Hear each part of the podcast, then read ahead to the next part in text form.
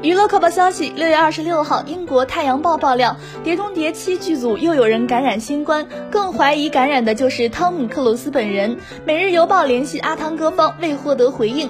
此前，《碟中谍七》曾被报道有十四名剧组员工感染新冠，导致拍摄暂停。而近日有知情人士透露，片场每个人都被告知有人确诊之后就没见过汤姆出现，大家猜测就是他中标。